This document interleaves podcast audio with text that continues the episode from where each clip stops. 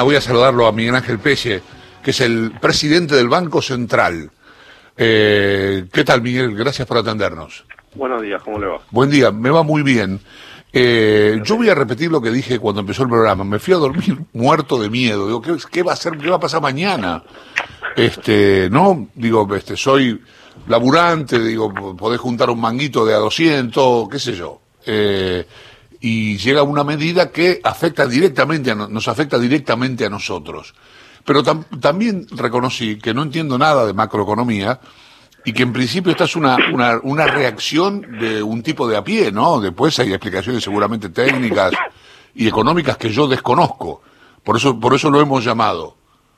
Sí, bueno, mire, eh, un trabajo que tenemos que hacer eh, desde el gobierno y desde, y desde el mundo empresarial y desde todos los sectores es que en Argentina tengamos un mercado de capitales que le ofrezca a usted mejores opciones para ahorrar que comprar dólares.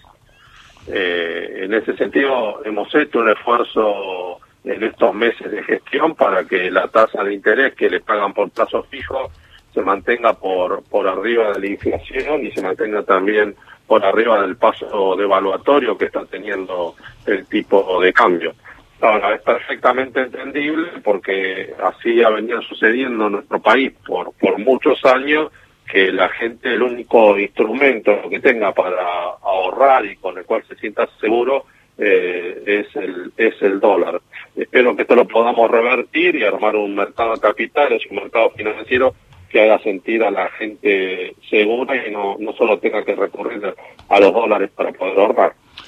Lo que da, da la impresión de que para eso falta mucho. Es decir, este, la, gente no confía en el peso. Pero esto no de ahora, esto de hace no, no, añares. No, no, eh, es un problema que, que lo reconocemos, es así, hay un, hay un libro que se llama El dólar, una moneda argentina y cuenta toda, de Mariana Lucy, cuenta toda la historia que tenemos los argentinos con, con el dólar que empezó en los años 30. Eh, se, ha ido agudizando, pero no, no, es algo no es algo nuevo y no es algo eh, fácil de, de revertir. Ahora, estamos en una situación de estrés cambiario por distintas eh, razones y eh, necesitamos eh, desalentar este, este tipo de, ahorro, ¿no? Claro, el domingo, creo que el domingo fue, el ministro de Economía, Martín Guzmán, dio una nota al diario de la Nación y en la nota decía, entre otras cosas, que, que apretar, que ajustar más el cepo, que, que el, que, que profundizar el cepo era algo así como aguantar la economía y ellos no, y ustedes no estaban para aguantar la economía. Esta, esta, esta medida va contra esa declaración del ministro de Economía, me parece, o la contradice. No, no, eh, mire, eh, lo que no hemos hecho es restringir la compra de 200 dólares, que era una medida que, que se venía mencionando recurrentemente, eh, ahora alguna decisión tenemos que tomar para desalentar esta compra de dólares porque eh, eh, está significando un drenaje de 700 millones de dólares mensuales. Tenga presente que eh, las personas que alguna vez en, en, el mercado de cambio están en la, son un poco más de 5 millones de personas, las que compran habitualmente son 4 y las que compran permanentemente son 2 millones. Eh, no son todos los argentinos los que compran dólares. Lo que pasa es que todos los que nosotros conocemos, que somos personas de clase media, todos compran. Pero esto no es así. En el interior del país eh, no, no, no, no es algo habitual como lo es en los, en los grandes centros urbanos, especialmente en la capital eh, federal. y esto está, está afectando nuestra eh, nuestra balanza cambiaria y alguna decisión sin restringir eh, el monto que, puede comprar la gente deberíamos tomar.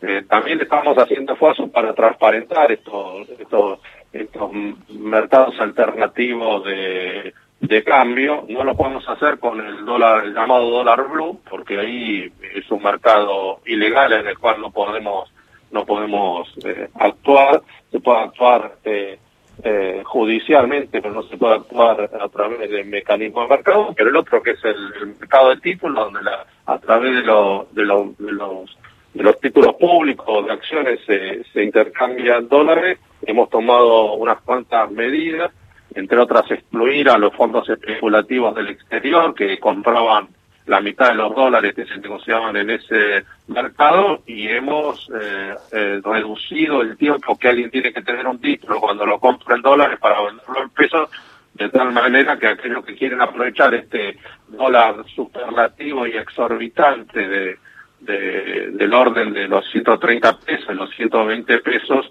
eh, pueda hacerlo. la medida que haya alguien que quiera pagar esos precios, que como digo son exorbitantes y, y, exóticos, este, bueno, que, la gente que necesite pesos y tenga dólares pueda, pueda aprovechar esa demanda. Sí, yo este, a propósito de lo que decía Perón, ya decía, ¿quién ha visto un dólar? Y, pero yo creo que la cultura dólar nació con Martínez de O, pero es un, un largo, es una larga charla. De todas maneras... No, pero lea, lea el libro este, pues muy interesante. ¿eh? El dólar, historia de la moneda argentina de ah. Mariana Lucy, se lo recomiendo. lo voy a leer. Porque la historia, eh, la historia es larga. Es cierto que se intensificó con Martínez de O eh, y a partir de ahí no se detuvo, pero la historia es más larga que, que Martínez de O.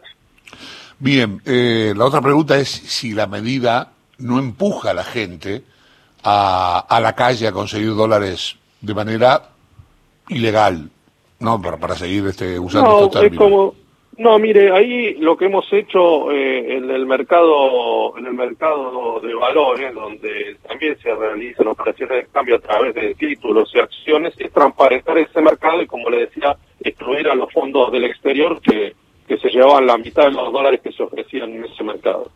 Entonces, si la gente cree que le conviene comprar dólares a, a, estos valores, puede recurrir a, a, ese, a ese mercado. No le recomiendo que de ninguna manera lo haga en el mercado blue, es un mercado ilegal, es como ir a comprar eh, repuestos a, a eh, un desarmadero, eh, allí uno se encuentra con oficinas lindas, con gente simpática, pero detrás de la oferta y la demanda que hay en esos lugares también hay situaciones eh, delictivas y, la gente que lo único que busca ahora es eh, cubrir sus ahorros con comprando dólares no no debería recurrir a ese a ese mercado. ¿No tiene miedo a una corrida, que haya una corrida por esto? No, no, no, no de ninguna manera. Porque no, no. sí, no digo porque este, la verdad es que que es muy, eh, digamos, hay demasiado ruido, ¿no? Mucho ruido hay. Mucho, veo mucho ruido en los medios. Sí, esto el ruido, el ruido, siempre hay ruido, porque cuando ven que se venden 700 millones de dólares para dólar ahorro y caen las reservas, dicen, eh, el Banco Central tiene que hacer algo, hacen ruido. Mm. Después, cuando el, Banco Central y el Ministerio de Economía, la CNB, la FIP toman una decisión conjunta, consensuada, eh, te dicen, eh, mira lo que están haciendo. La verdad que en esto, si pueden hacer ruido, lo pueden hacer, eh, hagamos o no, o no hagamos. Nosotros tenemos que cumplir con nuestro deber y, tratar de, de, encaminar esta situación y que, bueno, esperemos que el mercado de cambio en algún punto se se normalice. Tenemos ahí, mire, eh, eh, el, el, mercado no solo está presionado por la demanda de la gente que quiere comprar dólares, sino también porque las empresas fueron empujadas a tomar deuda en dólares en los últimos cuatro años. Eh, la deuda privada financiera de las empresas en dólares del exterior aumentó un 84%, entre mil millones de dólares. Entonces ahí también tenemos presiones adicionales y estamos tratando de encaminar esa situación también. Eh, estamos hablando con el presidente del Banco Central, Miguel Ángel Peche. Mi compañera Lucía Isikov quiere preguntarle algo. Buen día, Miguel. Bueno, hablaba recién de, de esta cuestión de que el, el mercado, el dólar blue es ilegal. Y yo digo, mucha gente casi todos sabemos dónde se compra y parece a veces que el gobierno mira para otro lado en estas cuestiones. O sea, ¿qué van a hacer? Eh, ¿Van a aumentar los allanamientos a quienes venden este dólar ilegal? ¿Penas para quienes están comerciando con esto? ¿O cuál es la postura hoy del gobierno sobre el dólar blue? No, nosotros, bueno, nosotros eh, trabajamos junto con la justicia, junto con la fuerza de seguridad en estos temas. Son, son complejos, indudablemente gente muy hábil, eh, entonces hay que, hay que hay que saber actuar en esta circunstancia, lo estamos haciendo, eh, involucra eh, delitos penales, eh, involucra investigaciones, hay que ser cuidadoso en ese, en ese sentido, pero estamos trabajando y esperamos tener resultados. Pese Horacio Marmurek los saluda, buen día. Bueno, hoy, hoy el debate, obviamente, más allá de los 200 dólares de ahorro, es también que eso va a cuenta de eh, gastos que se hacen por compras de servicios, en este caso los famosos Netflix, Spotify y demás, pero también eh, algunos otros que son de producción este, para empresas digitales, por decirlo de alguna manera. Eh, ¿Hay una medida diferenciada sobre eso respecto de las otras compras por tarjeta, por ejemplo, al exterior? No, no, sí. Eh, mira, ahí depende si el servicio, la empresa se lo cobra en dólares, está alcanzado por, por la medida, como estaba alcanzado antes por el impuesto país. Eh, el, eh, ahora, si la empresa se lo cobra en pesos, no está alcanzado. No está alcanzado. Le digo porque en algunos casos... Usted, lo que tiene que mirar es en qué columna le, factura la de, de, su, de su liquidación. Nada más, nada más que eso miramos nada más que eso, digamos. Yo, por ejemplo, ayer justamente fue lo primero que hice y vi que, vamos, Netflix lo, lo pago en pesos. ¿Suficiente con eso? Si lo paga en pesos, lo paga en pesos. No, no, no está alcanzado porque cuando eh, usted no tiene que hacer una operación de cambio para, para pagar el Netflix que le cobraron en pesos. Mm, está bien. Lo que está alcanzado por el impuesto país y por eh, el, ahora la retención de ganancias es la operación de, cambio. Le hago una consulta más eh, en términos, eh, todo lo que estaba exento del impuesto país sigue estando exento, libros, proyectos de investigación y algunas otras Medicamentos, insumos. Eh, sí, lo que, lo que, no, no, sobre el impuesto país no se ha hecho ninguna, ninguna modificación. Claro, pero digo lo que los libros no no pagan el impuesto país. Eh, los libros tampoco pagan este 35 hacia ganancias. Sí, lo van a, cuando haga la operación de cambio van a tener que van a tener que pagar. Ah, esto es un cambio, sí. Perfecto. Eh, ¿Medicamentos? Y lo que pasa, me suena raro que alguien compre medicamentos con la tarjeta de crédito al exterior. Y hay, eh, me, suena raro. Podría haber excepciones. Pero, insisto, lo que está lo que está grabado es la operación de, de cambio para para pagar la tarjeta de crédito. Eh, bien, mm, no sé si queda alguna pregunta de mis compañeros. En términos de drenaje de reservas, que era por estas compras de tarjeta, también además de los 200 eh, dólares, ¿esto permitiría ayudar a, frenar? Digo, ¿qué porcentaje era la compra de, del drenaje de la compra de tarjetas? Y eh, alrededor de 200 millones de dólares eh, mensuales.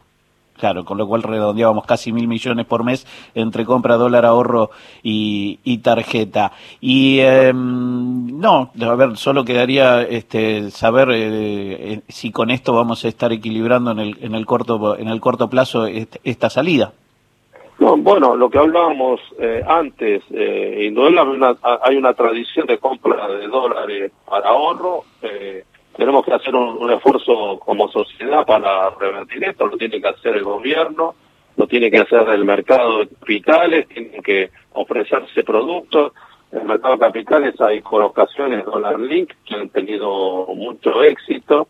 Eh, también los bancos están ofreciendo plazos fijos este, a dólar a dólar link este, y eh, irnos desprendiendo del dólar como, como una moneda de ahorro. Para eso se va a necesitar mucho esfuerzo, lo decíamos, lo decíamos antes, hay una larga tradición de, de dolarización, pero eh, esto lo, tenemos que construir eh, todos los días y hay que dar los pasos que sean necesarios en ese sentido.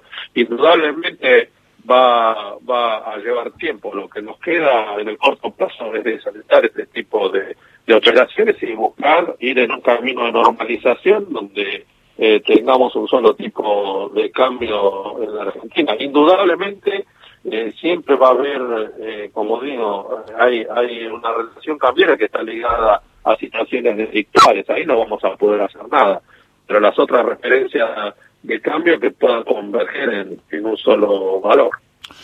gracias por la charla, PC. No, muchas gracias a ustedes. Eh, hasta luego. Ojalá que, que esta noche me vaya a dormir un poquito más tranquilo. Un abrazo grande. Gracias. Hasta luego. Chao. Miguel Pérez es el presidente del Banco Central.